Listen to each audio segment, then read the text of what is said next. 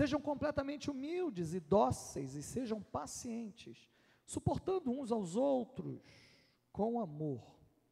Façam todo esforço para conservar a unidade do espírito pelo vínculo da paz. Há um só corpo e um só espírito, assim como a esperança para a qual vocês foram chamados é uma só. Há um só Senhor, uma só fé, um só batismo, um só Deus e Pai de todos, que é sobre todos, por meio de todos e em todos. Meus queridos, esse texto aqui ele fala de uma coisa muito cara ao Senhor, que é sobre a unidade da igreja. E eu acho interessante porque nós estamos falando aqui da igreja primitiva.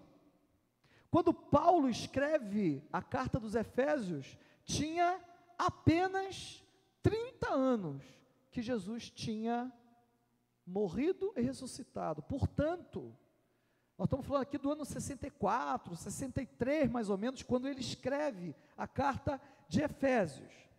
E esse problema da unidade da igreja é tão importante que quando você vai ver 1 Coríntios, ali no capítulo 3, você vai ver a preocupação que Paulo tem com a questão da unidade da igreja. Então, imagina o seguinte: nós estamos falando aqui de uma igreja que os apóstolos estavam vivos, com o Senhor Jesus tendo acabado de ressuscitar, fazia alguns anos só que ele tinha aparecido para mais de 400 pessoas, não é? Depois de ressurreto, que estava fervilhando o cristianismo, e o Paulo já está falando ali de unidade. Então a gente percebe que unidade da igreja é um desafio que é muito grande. E a gente tem que encarar essa realidade da questão da unidade da igreja e olhar com olhos espirituais e entender o porquê que você tinha essa preocupação com essa questão. Essa questão do desafio da unidade da igreja é tão sério que o Senhor Jesus, um pouco antes de ir para a cruz, quando ele faz a oração sacerdotal ali em João 17, tem um trecho da oração que ele faz o seguinte: isso aqui é Jesus orando ao Pai, e ele fala assim: minha oração não é apenas por eles, rogo também por aqueles que crerão em mim, por meio da mensagem deles, para que todos sejam um, Pai, como tu estás em mim, eu em ti, que eles também estejam em nós, para que o mundo creia que tu me enviaste. Então a questão da unidade da igreja, meu querido, é um baita desafio, inclusive objeto da oração do próprio Cristo. E se ele está falando isso antes de ir para a cruz, é porque o negócio era importante. Ele já estava prevendo algumas coisas ali, que aconteceriam na igreja através dos séculos. Isso é muito importante porque, sem unidade, queridos, a igreja perde sua principal condição de cumprir o propósito nessa terra. A gente está vindo de uma época, de, um, de, uma série de pregações que a gente falou sobre a família e a gente viu que sem unidade não tem edificação. E que Satanás tenta destruir a igreja. Semana passada, a, a família, e semana passada nós vimos que ele tenta destruir a família de Deus, que é a igreja, porque a igreja desunida, a palavra não prospera. E por isso, assim como Paulo orou, quando Jesus orou, como Paulo escreveu várias vezes sobre a questão da unidade da igreja, eu também tomo a liberdade hoje de falar também sobre essa questão da unidade da igreja. E você examinando esse texto aqui de Efésios 4, nós vemos muito claramente algumas questões que impactam na unidade da igreja. E o texto é muito claro, ele fala que, por exemplo, a unidade depende de nós. Engraçado isso.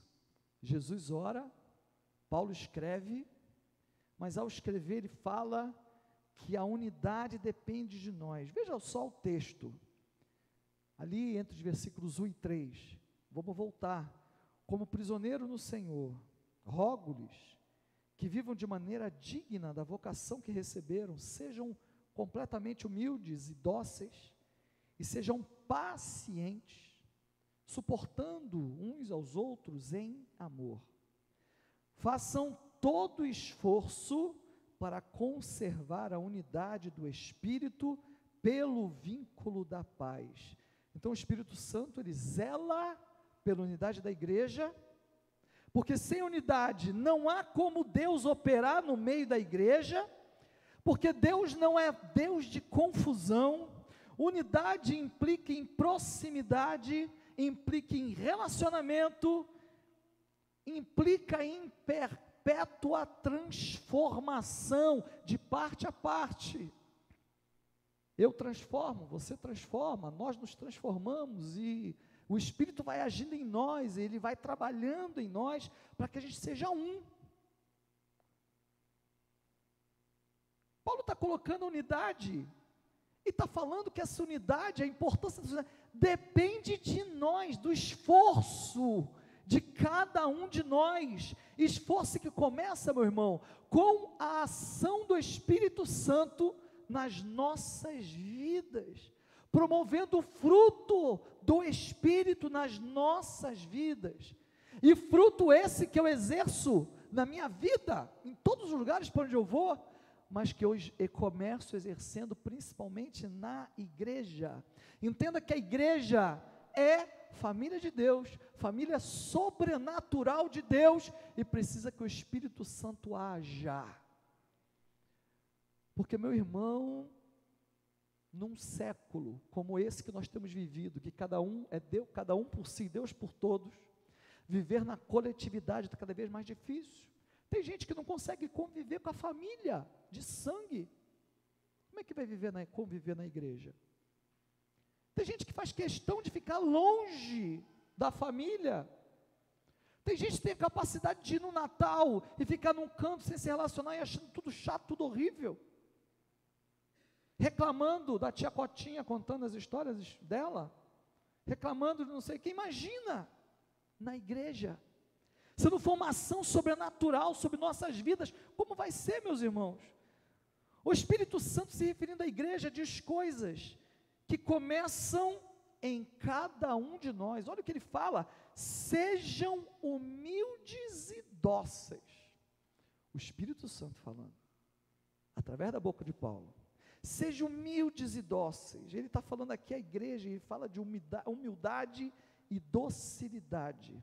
Sobre humildade, eu não vou me aprofundar, porque nós acabamos há um tempo atrás, nós fizemos uma série de quatro pregações sobre livrando-se do orgulho. Então eu te falo para você entrar no nosso canal e, e assistir essas quatro pregações sobre a questão do orgulho e como isso impacta na sua vida para que você não se desenvolva. Somente a compreensão de quem é Deus e a compreensão legítima da obra realizada por Jesus na cruz em nós, através do Espírito Santo, é que pode nos tornar humildes de verdade. Porque a verdade é que todos nós somos orgulhosos e todos nós carregamos a semente do orgulho em nós. Por mais que você ache que você seja humilde, se você for examinar, você vai ver quantas vezes no seu coração você é orgulhoso. E meu querido, não há unidade sem humildade, que é o antônimo de orgulho, e sem docilidade, que é o antônimo de grossura.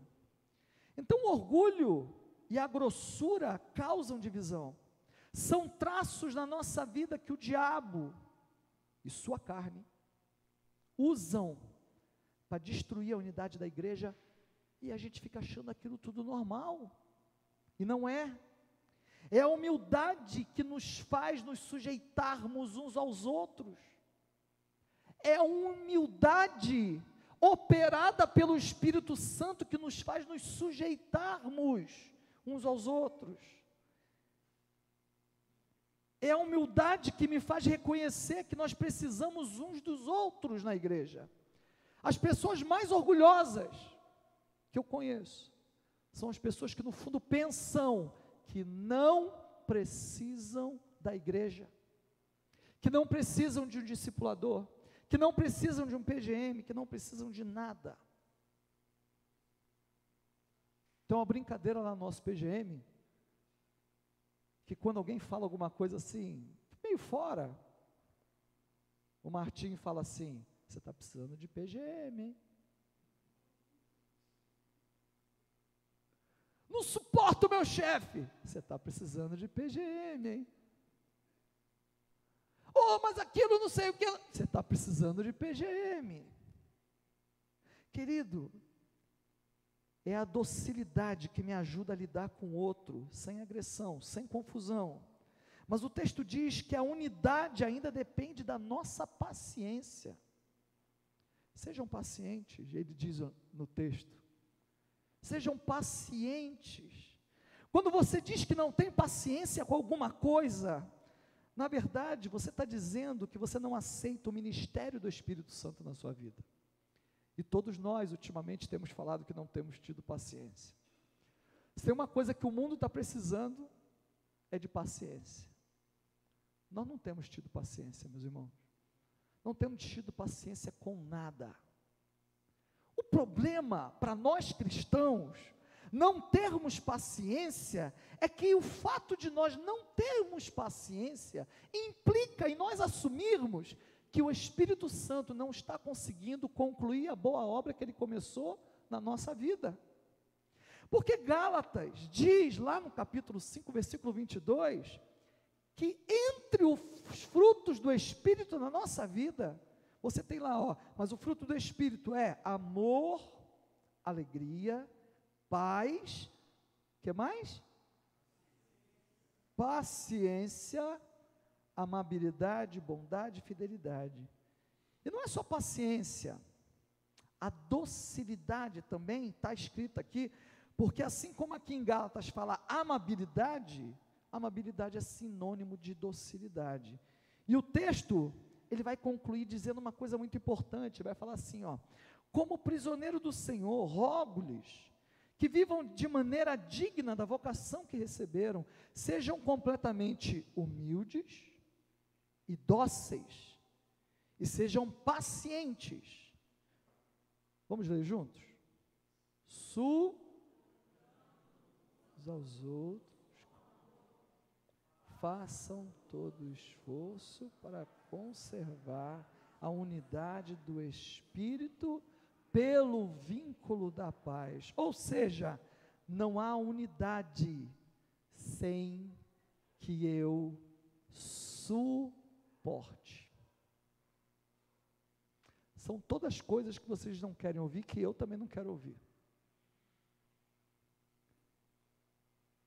O jeito do seu irmão não te permite comentar isso com os outros, expondo o seu irmão. Eu lembro de um irmãozinho que chegou na igreja e tinha gente que fugia dele. Porque pensa num cara assim, ó. Tinha cara meio, meio paradão, você falava com ele, ele não falava nada, ele fazia, parecia um robô tal. Hoje está aqui no nosso meio, é uma benção, amado por todos. Mas eu lembro de alguns irmãos que inicialmente estranharam. Porque igreja é um hospital, meus irmãos. Igreja é para restauração de vidas. Amém? Igreja é lugar de gente doente. Ah, no mundo não tem gente doente? Tem, está cheio. O problema é que na igreja são os doentes que admitem estarem doentes.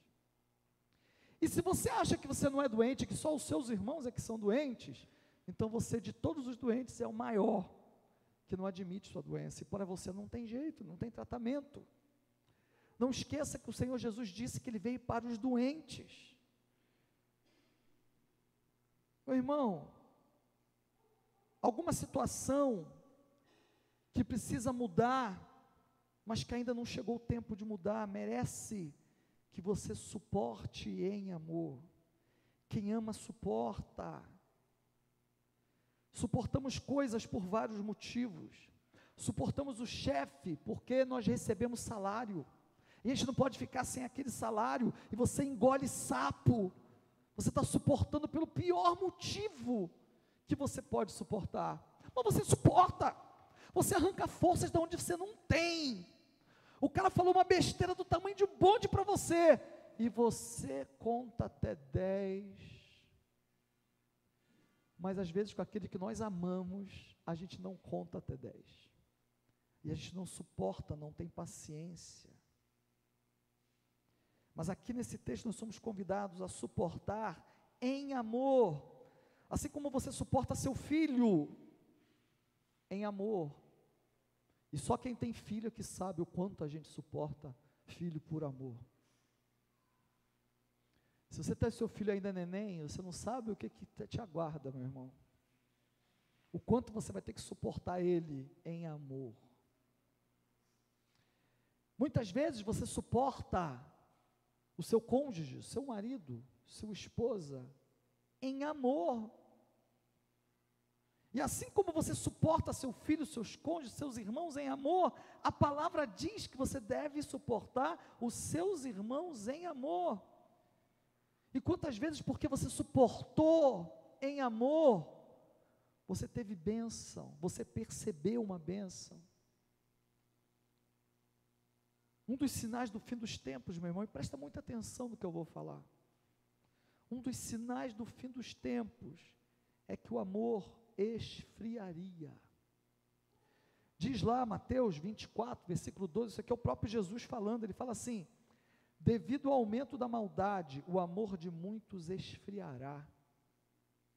Chegamos no final dos tempos em que ninguém suporta mais ninguém, ninguém tem paciência com ninguém, porque na verdade chegamos no tempo em que o amor esfriou.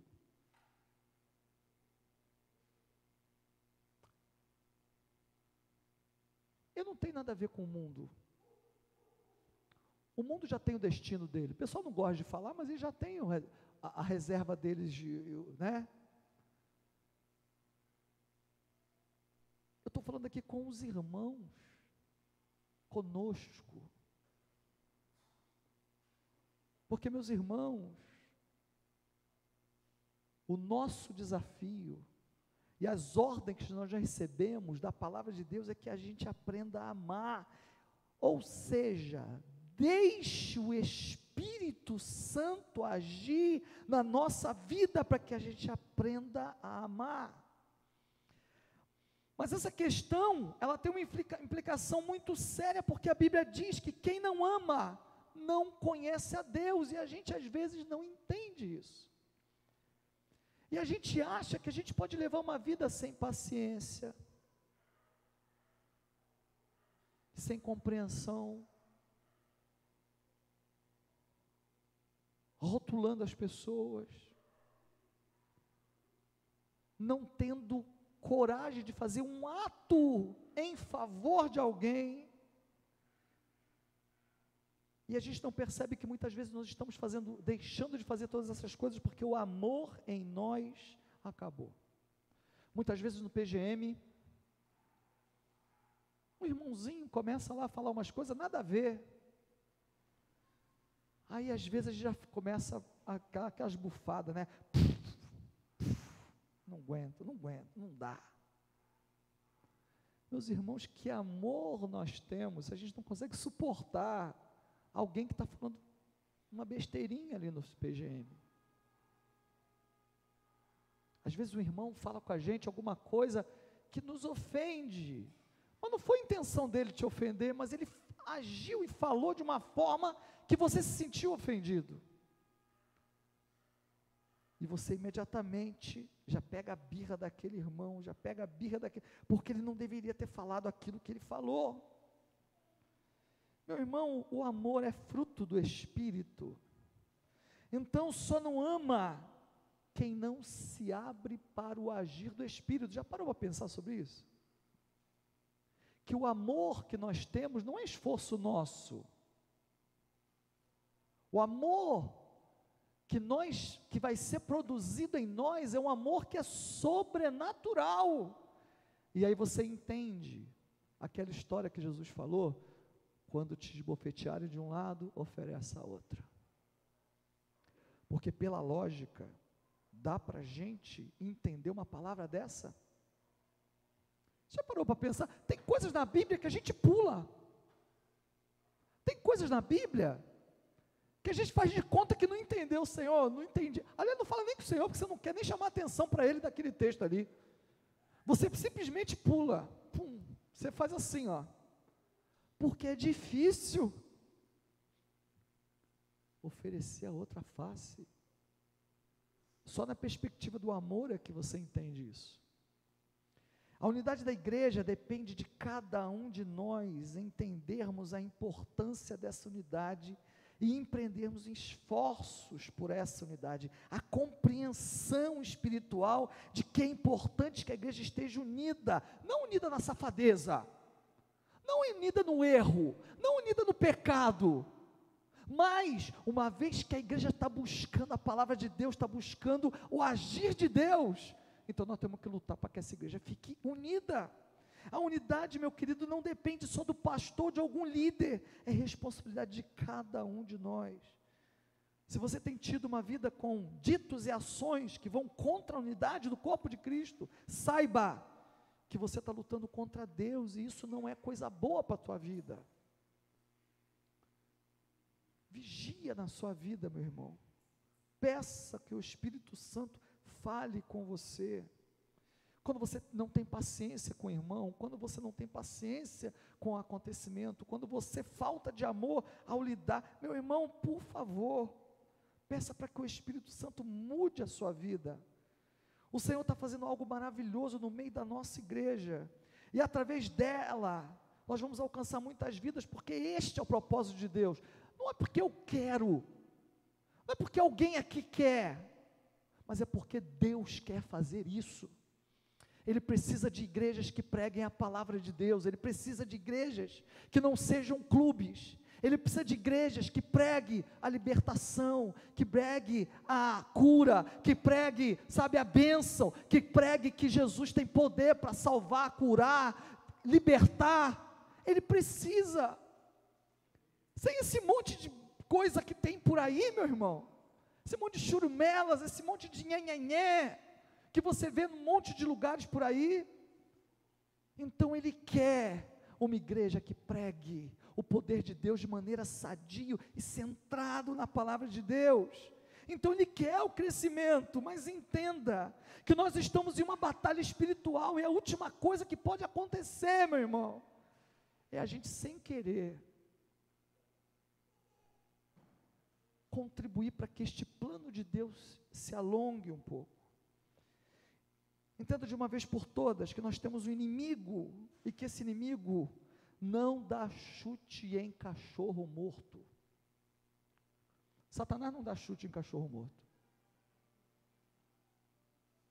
Alguém fala assim: nossa, parece que aquele lá que não serve a Deus está melhor. Claro, Satanás não dá chute em cachorro morto. Tua dificuldade, tua luta, muitas vezes é porque você é um cachorro vivo e pode morder ele. Então ele dá chute antes que você morda ele.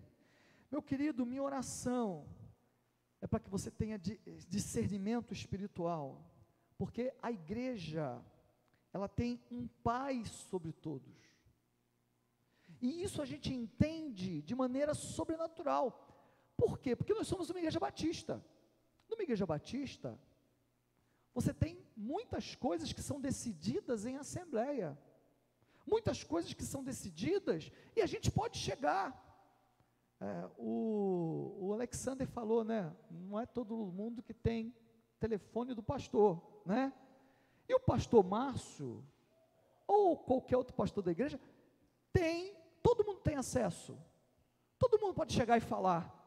Todo mundo pode chegar e colocar. Todo mundo pode chegar e dizer. Todo mundo pode. Porque todo pastor batista, aqui eu vou falar dos batistas, ele não se sente um ungidão. Ele faz parte do corpo de Cristo. Porque o dia que ele for um ungidão, ele está correndo risco na fé dele. O pastor Cristiano uma vez compartilhou comigo a tristeza dele ao contemplar um pastor que se excluiu do corpo. E as coisas não correram bem. E isso acontece o tempo todo, meu irmão. Olha o que diz lá no versículo 4, 4 a 6. há um só corpo, um só espírito, assim como a esperança para a qual vocês foram chamados é uma só. Há um só Senhor, uma só fé, um só batismo, um só Deus e Pai de todos, que é sobre todos, por meio de todos em todos. A igreja de Deus, queridos, a igreja é de Deus. Ele é o Pai de todos. A igreja não pode ser aquilo que achamos ou queremos de maneira individual, embora também seja. Porque somos irmãos e a igreja somos nós e o povo de Deus reunido. A igreja é o povo de Deus reunido com um propósito, mas mesmo que em certa parte eu influencio, eu devo entender que a igreja é uma família que tem um pai e a palavra dele é a última autoridade. Amém? Posso e devo ter minhas preferências na igreja, todos nós temos. Todo mundo prefere um cântico ou outro. Todo mundo prefere um jeito de fazer ao outro. Todo mundo prefere essa ou aquela cadeira, esse ou aquele lugar. Todo mundo prefere quando acontece assim ou assado, quando tem isso ou aquilo, ou quando deixa de ter isso ou aquilo. Todo mundo, eu posso ter minhas opiniões sobre a igreja, mas sem nunca esquecer que a igreja tem um pai sobre todos.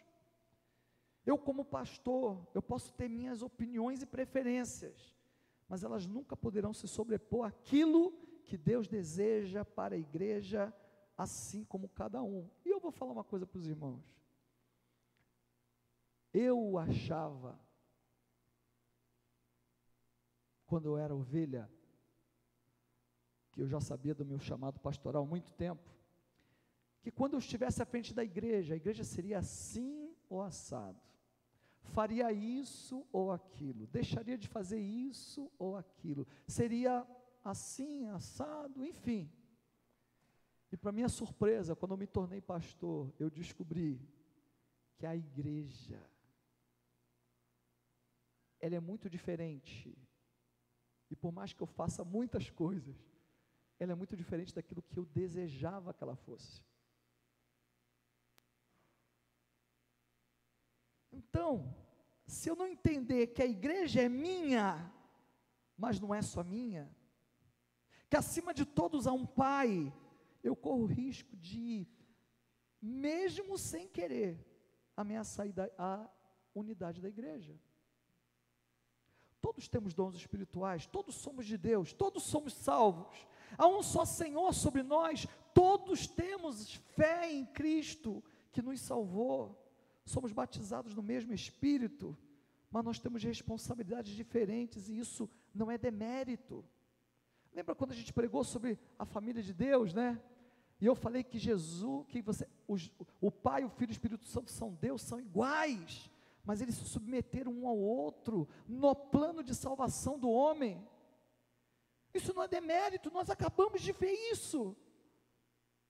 Da mesma forma, meus irmãos, a igreja apesar de tudo isso que eu falei, ela tem aquilo que a Bíblia chama de designa, designados. Efésios continua, capítulo 4, versículos 11 e 12.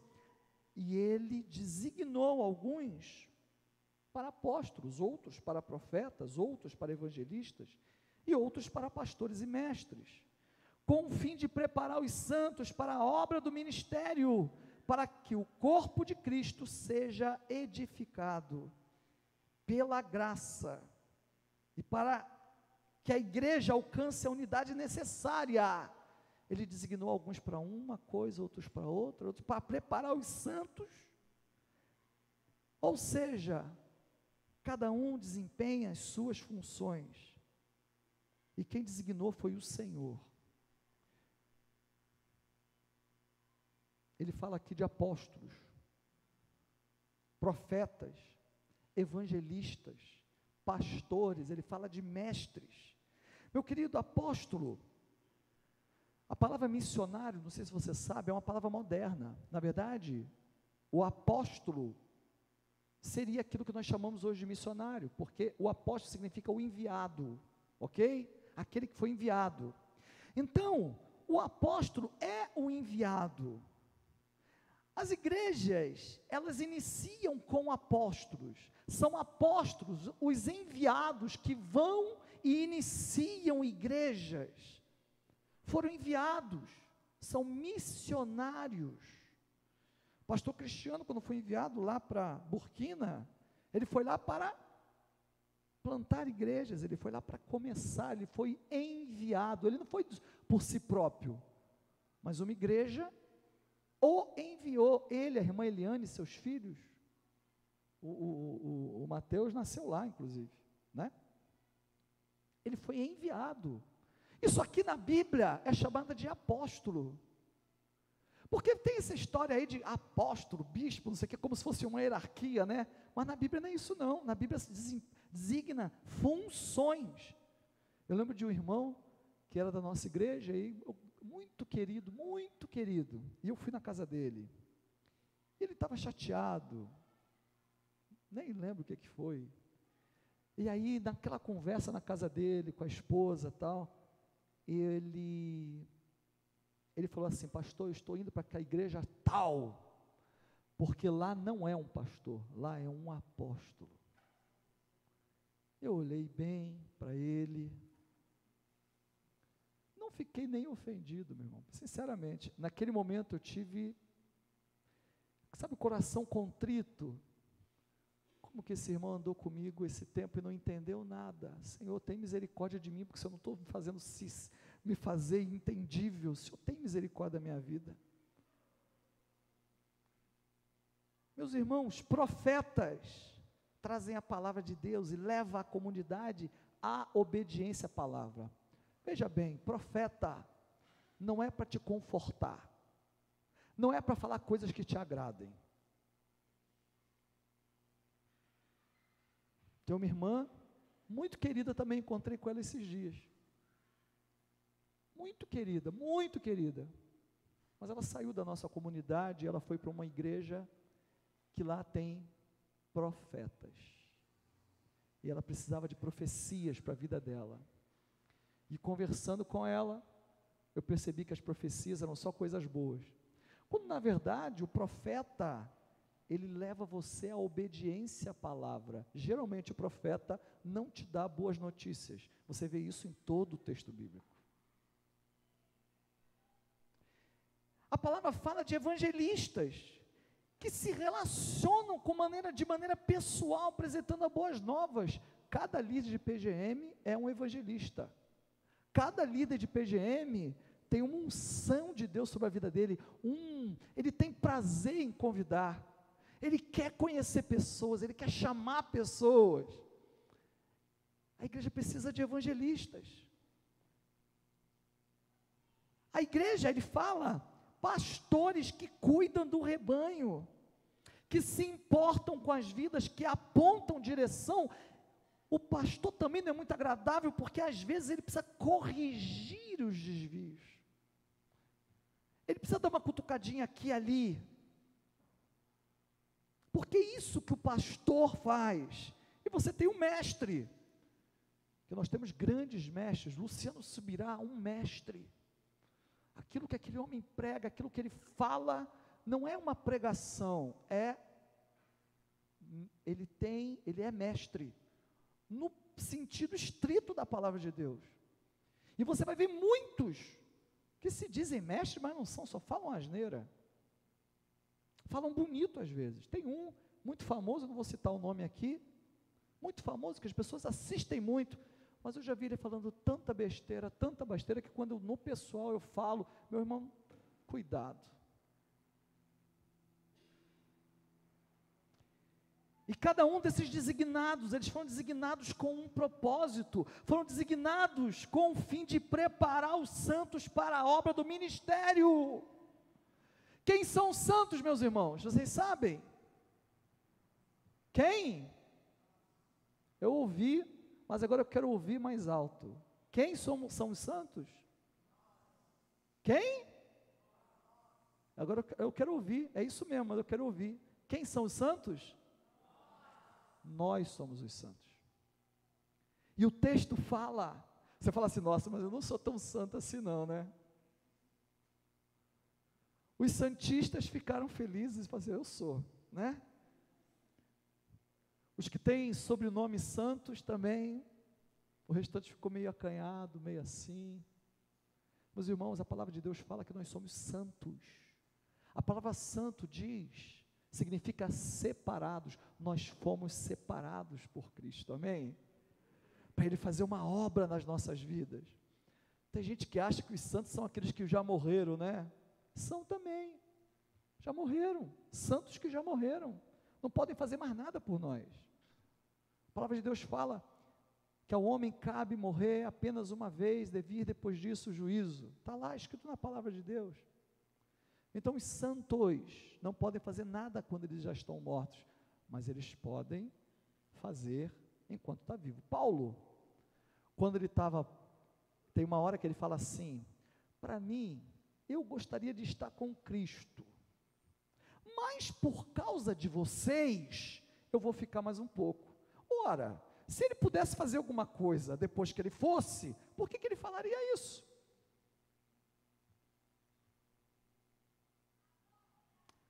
Então, é corpo que edifica corpo, são discípulos que discipulam.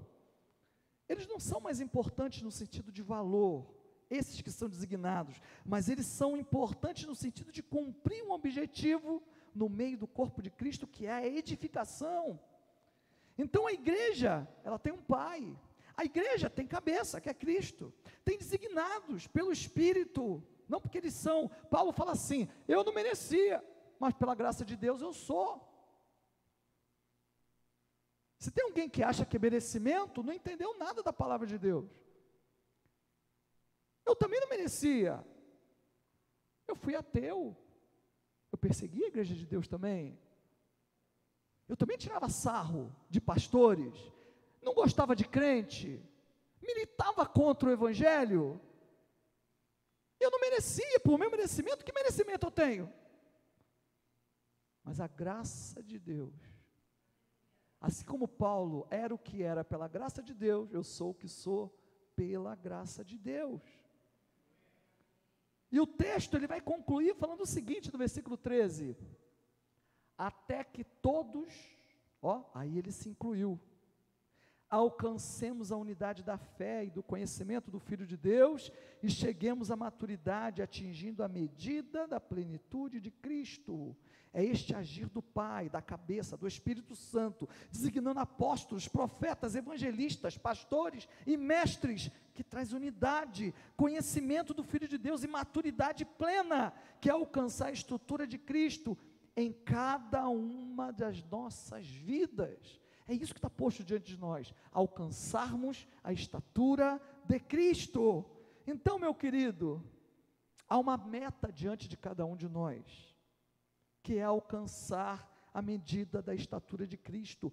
Há um plano, e este é o plano. Deus tem um plano na sua vida, os profetas por aí gostam de falar. Tem, de fazer chegar à estatura de Cristo. Então você já sabe. Há um ministério deixado por Jesus na terra, que é a sua igreja, a igreja dos santos, para que este plano possa se concretizar na sua vida. As bênçãos de Deus, a edificação, o crescimento espiritual não estão disponíveis para quem, podendo estar e andar na igreja, não anda. Porque esse bando de desigrejados que tem, desculpa, são dignos de misericórdia, assim como aqueles que não conhecem a Cristo. Ah, eu conheço a Cristo. Conhece nada, porque se conhece, estava no corpo dele. Se conhecesse, era membro do corpo de Cristo, porque Cristo é a cabeça desse corpo, amém? Eu falo isso com muita misericórdia, meu irmão. Este caminhar como igreja é tão importante que Deus criou Adão, depois criou Eva. Paulo tinha Silas, tinha Timóteo, tinha Barnabé. Jesus tinha Pedro, Tiago, João. Os discípulos foram enviados dois a dois. Ele nunca mandou ninguém sozinho. Paulo briga com Barnabé por causa de João Marcos, que era seu sobrinho. Mas depois você vai ver ele escrevendo, dizendo: manda chamar João Marcos, porque eu preciso dele. Você não vê Paulo andando sozinho, e tudo isso aconteceu porque Deus ama a coletividade de seus filhos, a qual ele chama de igreja, essa coletividade. Por isso, Jesus disse que onde dois ou três estivessem reunidos em meu nome, ele estaria. Perceberam isso? Onde dois ou três estivessem reunidos em meu nome, ali estaria. Por que ele não falou? Onde você sozinho? Porque ele está falando o seguinte: se você tem com quem se reunir, se reúna. Você só me busque sozinho, se não tiver ninguém por perto. Você já parou para pensar sobre isso? Ah, porque eu fiquei aborrecido com aquela igreja, aquela não sei o quê, não sei. Gente, tem tanta igreja. E o cara fica andando sozinho. Ah, porque eu estou decepcionado com a igreja. Eu fui ontem numa reunião de pastores. Você vê como é que é o evangelho, né? Conselho de pastores, como pais de Jundiaí, pastores de todas as denominações, aqui, tá. Aí eu estou lá. Daqui a pouco passa uma irmã que me conhecia, falou até que já tinha, já tinha falado comigo por telefone por causa do seminário. Aí eu estava conversando com o irmão, que era líder da MPC, que é a Mocidade para Cristo aqui de Jundiaí. E ele chegou, e ela chegou, me cumprimentou, cumprimentou ele, falou, oh, pastor, tudo bem, tal, tal, tal. Daqui a pouco ela falou que ela estava com uma igreja na casa dela de desigrejados, que ela botou um anúncio no Facebook e lotou a casa dela de desigrejados. Eu não entendi nada. Eu fiquei olhando para a cara dela, e quando ela saiu, aquele irmão virou assim: Nossa, estranho, porque na conversa, ele falava assim com ela: oh, Você não estava na igreja tal? Não, mas eu saí. Você não estava na igreja tal? Não, não sei. Mas, mas peraí, onde você está agora? Aí ela explicou o que aconteceu. E foi por isso que o poder e a autoridade de Cristo foram designados à igreja, no sentido de dois ou três, no mínimo. Isso não sou eu quem diz, é a Bíblia. Paulo, inclusive, ele vai orar pela igreja e pelo amadurecimento dela. E quando ele ora, olha o que ele fala nos versículos, lá em Efésios 1, versículos 17 e 18. Antes dele estar escrevendo no capítulo 4, ele fala assim: Peço o Deus do nosso Senhor Jesus Cristo, o glorioso Pai, lhes dê espírito de sabedoria e de revelação, no pleno conhecimento dele. Oro também para que os olhos do coração de vocês sejam iluminados, a fim de que vocês conheçam a esperança para a qual ele os chamou, as riquezas da gloriosa herança dele nos santos. A oração de Paulo era por sabedoria, revelação, por pleno conhecimento de Cristo no meio da igreja. Olha o que ele está fazendo. Ele orava por iluminação e pelo conhecimento das riquezas da glória, da gloriosa herança dele nos santos, na igreja. Mas ele ora também para que nós entendamos e conheçamos o poder de Deus em nossas vidas. E olha o que ele vai falar no versículos 19 e 20. E a incomparável, ele está orando. E a, eu quero que vocês conheçam, conheçam e a incomparável grandeza do seu poder para conosco, os que cremos, conforme a atuação da sua poderosa força. Esse poder ele exerceu em Cristo, ressuscitando-o dos mortos e fazendo-o assentar à sua direita nas regiões celestiais. Perceba que ele está o tempo todo falando no plural ele está falando de poderosa força, ele está falando de poder que exerceu em Cristo, que ressuscitou Jesus dos mortos. E olha o que ele vai falar. Muito acima, quer dizer, esse poder, muito acima de todo governo e autoridade, poder e domínio, e todo nome que se possa mencionar, não apenas nesta era, mas também na que há de vir. E o que, que ele faz com esse poder? Deus colocou todas as coisas debaixo de seus pés e o designou como cabeça de todas as coisas para a para quem que ele derramou esse poder? Para quem que ele deu esse poder? Vocês estão entendendo, meus irmãos? Para a igreja. Por quê? Porque a igreja quer seu corpo, a plenitude daquele que enche todas as coisas, em toda e qualquer circunstância. Tudo ele afunilou na igreja, meus irmãos. Então a sua igreja é muito importante na sua vida. Então, como pastor dessa igreja, eu não posso desconsiderar nada disso que eu acabei de explicar para vocês, porque a palavra de Deus é muito clara. E nesse ministério, no qual já temos caminhado algumas coisas, são muito importantes e eu talvez nunca tenha compartilhado com os irmãos. Diz a Bíblia que a igreja é a multiforme sabedoria de Deus, e quando eu estou falando de igreja, não estou falando apenas dessa igreja. Eu estou falando da igreja de Cristo que está espalhada por todo esse mundo que graças a Deus, a igreja de Cristo não é só essa aqui. Graças a Deus. Mas, entenda uma coisa, meu irmão. Aqui, a igreja de Cristo vai ter uma forma, a outra vai ter outra forma. Aqui ele vai agir de uma forma, lá ele vai agir de outra. Mas eu não tenho essa compreensão e eu acho que o meu lugar é lá na outra. Às vezes eu quero importar aquilo daquela outra igreja nesta igreja. E não é possível porque o chamado dessa igreja é um, o chamado daquela igreja é outro. Aquilo que Deus, aqueles que Deus quer alcançar com esta igreja é de uma forma, aqueles que Deus quer alcançar na outra igreja é de outra forma. Lá, Deus tem um propósito, aqui ele tem outro. Aqui, por exemplo, é tão lindo você chegar numa igreja e você vê louvor lindo, perfeito, não é?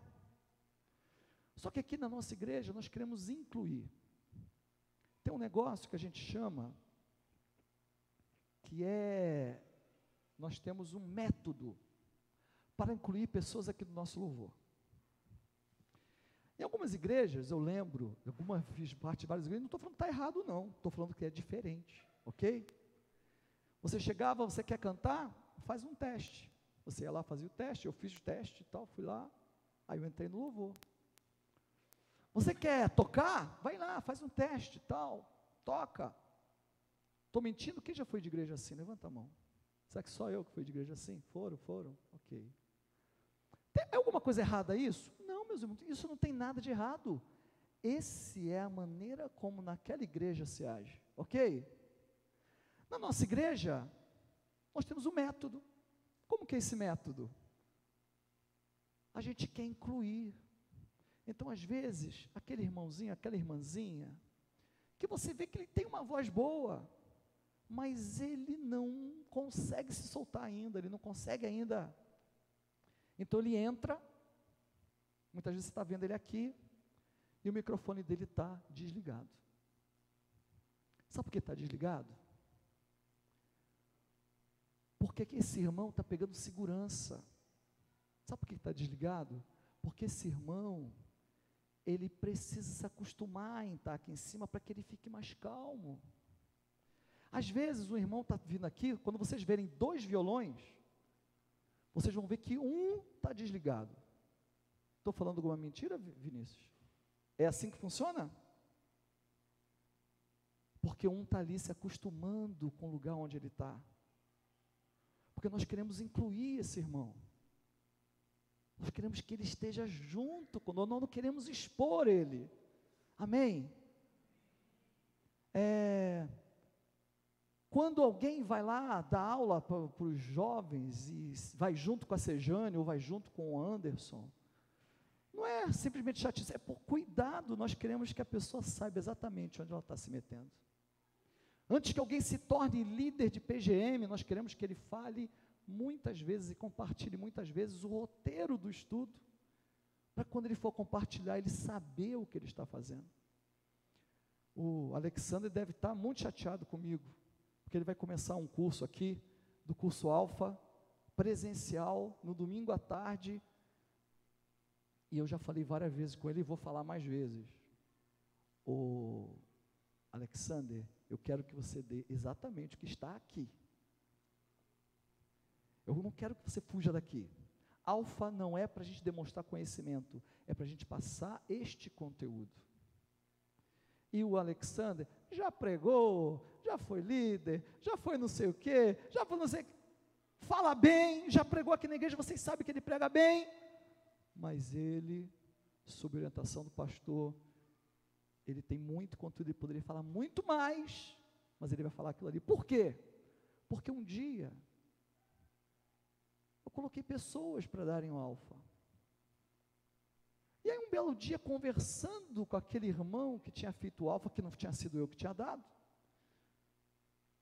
aquele irmão não sabia nem quem era Cristo, não sabia nem por que, que Cristo teve que morrer na cruz. Aí eu comecei a perguntar, mas você não fez assim, você fez assado? Aí eu fui descobrir que a pessoa falava tudo, menos o que tinha que falar. Aí eu fui na pessoa, meu irmão, minha irmã, teve minha irmã também. Por quê? Ah, porque aquele curso era muito básico, né, pastor? Mas quem foi que disse que ele é profundo? Mas é isso aqui que eu quero, como pastor, que o Senhor manda eu corrigir, eu cuidar, eu quero que ele saiba isso aqui. Depois eles vão para o mais profundo, mas eu quero isso aqui, eu quero que ele saiba. Meus irmãos, por isso que nas escalas, a gente tem um cuidado, que é o seguinte: quando a Sejane que faz as escalas e eu vou orientando ela algumas coisas e tal, e nas escalas, para os irmãos que estão aqui trabalhando, eu faço assim: põe a família toda junta, porque quando eles estiverem trabalhando vão estar todos juntos, mas quando eles não estiverem na escala, eles vão sentar e participar do culto juntos.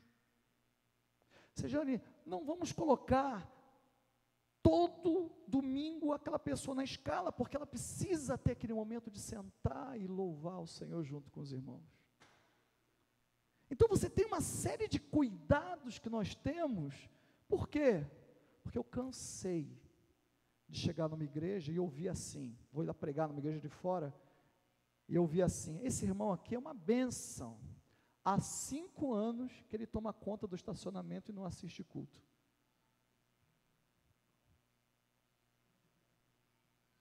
Esse irmão é uma bênção. É só ele que fica no som. Eu era daquela igreja, saí, nove anos depois eu fui lá. Quem estava no som?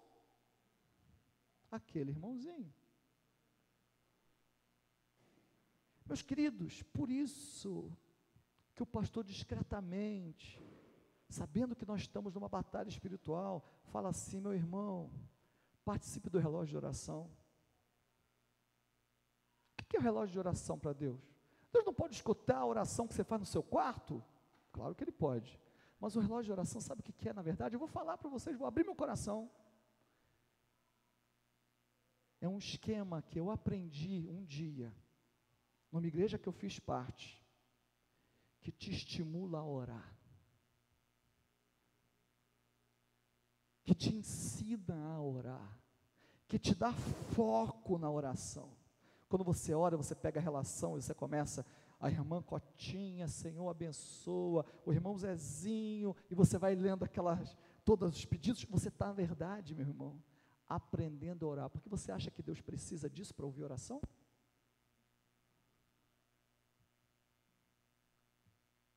Mas é claro que ali no meio tem um monte de gente com fé, e o Senhor vai ouvir essa oração, amém? E nós juntos, juntos, estamos sendo unidos em unidade, estamos fazendo juntos, meus irmãos. Tem um grupo de irmãos aqui que estão no grupo de jejum. Eu estou muito feliz com o Senhor por causa desse grupo de jejum. Quem aqui faz parte do grupo de jejum? Levanta a mão. Eu estou muito feliz. Sabe por quê? Porque esse grupo foi montado para quando fosse convocado o jejum, e eu convoco o jejum uma vez por mês. Mas toda semana nós fazemos jejum. E aí, quando eu entro no grupo, eu ponho assim: Olha, meus irmãos, eu faço questão de fazer isso. A convocação do jejum é para tal dia tal, e tal horário. Mas, nesta semana eu estarei jejuando. Quem quiser jejuar, vocês não são obrigados, mas se vocês quiserem jejuar, jejuem comigo. E vários irmãos jejuam junto comigo. E esses que estão aqui, inclusive, Pessoas que não têm mais saúde para vir na igreja, mas de suas casas fazem questão de participar do jejum. Meus queridos, nós fomos chamados e unidos para abrirmos nossas casas e nos tornarmos discípulos, para que nossas casas sejam igrejas, ganhando pessoas para Cristo. Ah, porque aí teve um irmão que me falou que não está mais na nossa igreja, mas é, não pode mais estar na nossa igreja, está em outro lugar tal. Ele me falou assim, pastor, aqui cada líder dá o que quiser no PGM, dá o que quiser no roteiro. Eu falei assim, meu irmão, é assim mesmo, cada igreja funciona de um jeito. Aqui, a gente prefere andar junto. Porque eu já tive conversando com uma irmã, que inclusive está aqui, nesse momento, que ela fez parte de uma igreja que era líder de PGM e que tinha que se virar para dar a palavra que ela tinha que dar.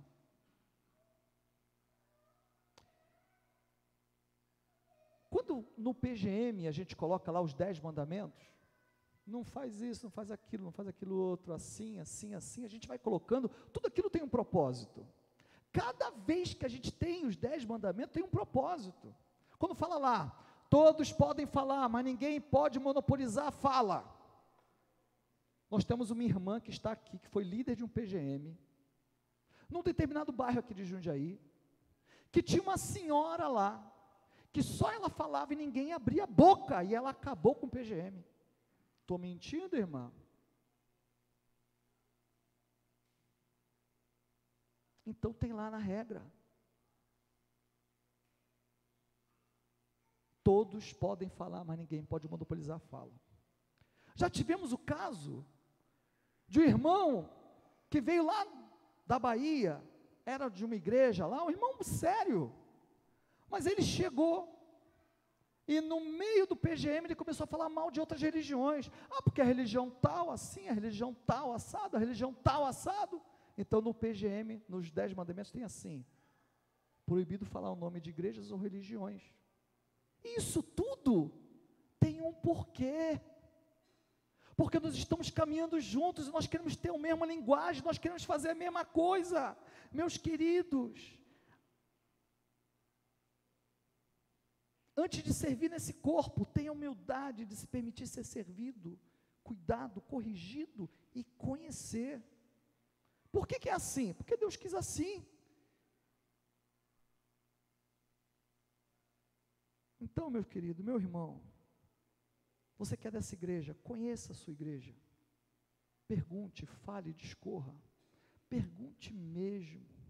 Você tem algo que você não entende? Pergunte, fale mesmo. Pastor, não entendi isso. Fale com o seu líder de PGM. Não sei por que, que é assim, não pode ser assado. Teve um irmão que me perguntou esses dias assim, e ele tem que perguntar mesmo. Não fiquei ofendido, não. O G estava comigo, cadê o G? Está ali fora? O G estava comigo. E esse irmão, não sei se ele viu o irmão perguntando, ele falou assim: Pastor, por que, que no PGM, em vez de botar música, a gente não bota é, violão, quem sabe tocar violão, porque a gente aproveita melhor o pessoal do louvor tal. E uns dias antes eu tinha falado com o Ricardo. Eu tinha falado assim, Ricardo, Ricardo é músico. A Cintia é música. E eu falei assim, Ricardo, eu fui no seu PGM, é uma benção, está uma benção o teu PGM. Mas eu vou te dar um toque. É, quando você tem uma multiplicação que não tem uma pessoa na multiplicação que sabe tocar, fica todo mundo meio murcho. Aí hoje no curso que a gente está tendo aqui do Delta, teve um irmão, não lembro quem foi, falou, acho que foi o G mesmo, falou assim, ah, é chato mesmo, que quando a gente multiplica, quem foi? Quem foi, Rejane? Foi você, né, Rejane? É chato mesmo, porque quando multiplica, Fica todo mundo muito murcho, porque é muito mais gostoso com violão. Então, meus irmãos, tudo na igreja tem um porquê. Pergunte. E às vezes pode ser que a gente mude alguma coisa, tem uma forma melhor de fazer. Ok? Mas pergunte, fale. Nada aqui é por acaso, nós queremos fazer a obra de Deus, amém? Nós queremos alcançar vidas. Para concluir,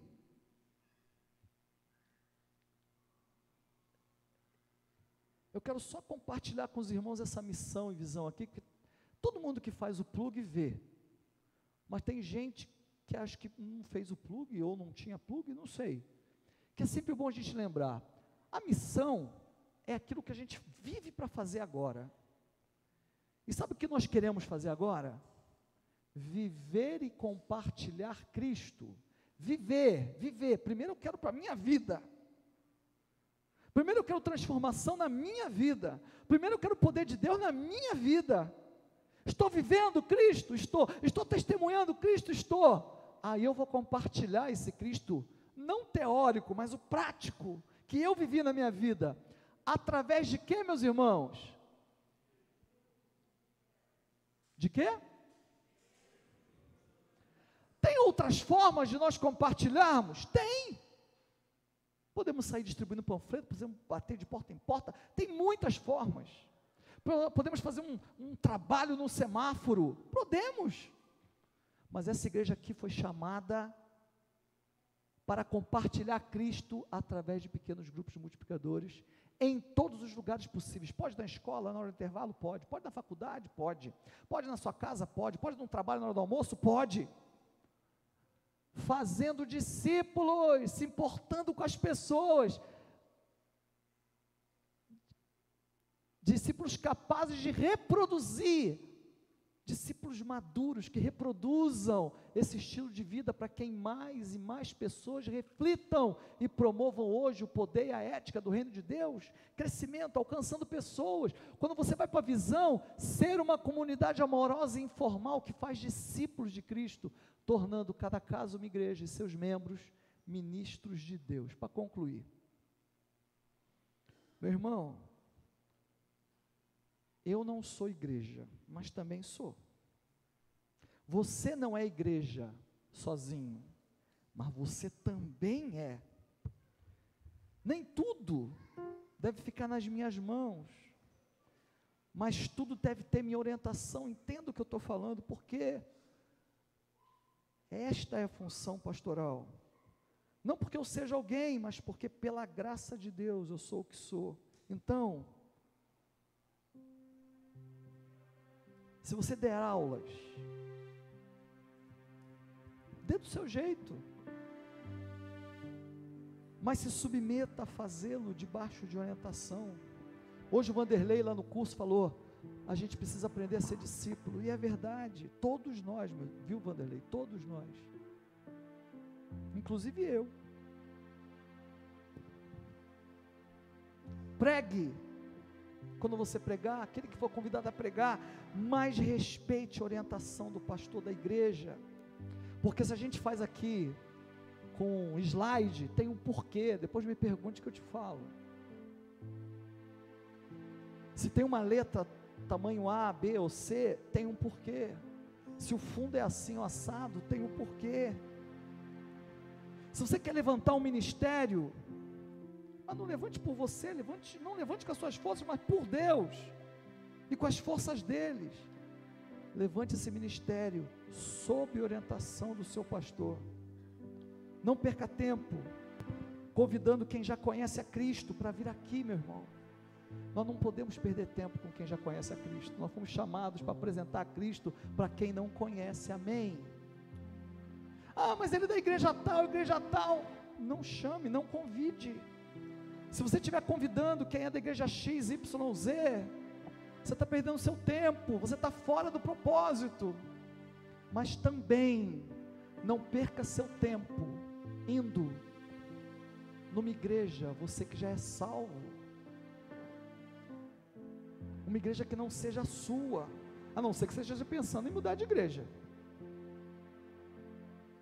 Meu querido, vive o Evangelho aqui lá fora, mas entendendo sempre que você pertence a essa igreja.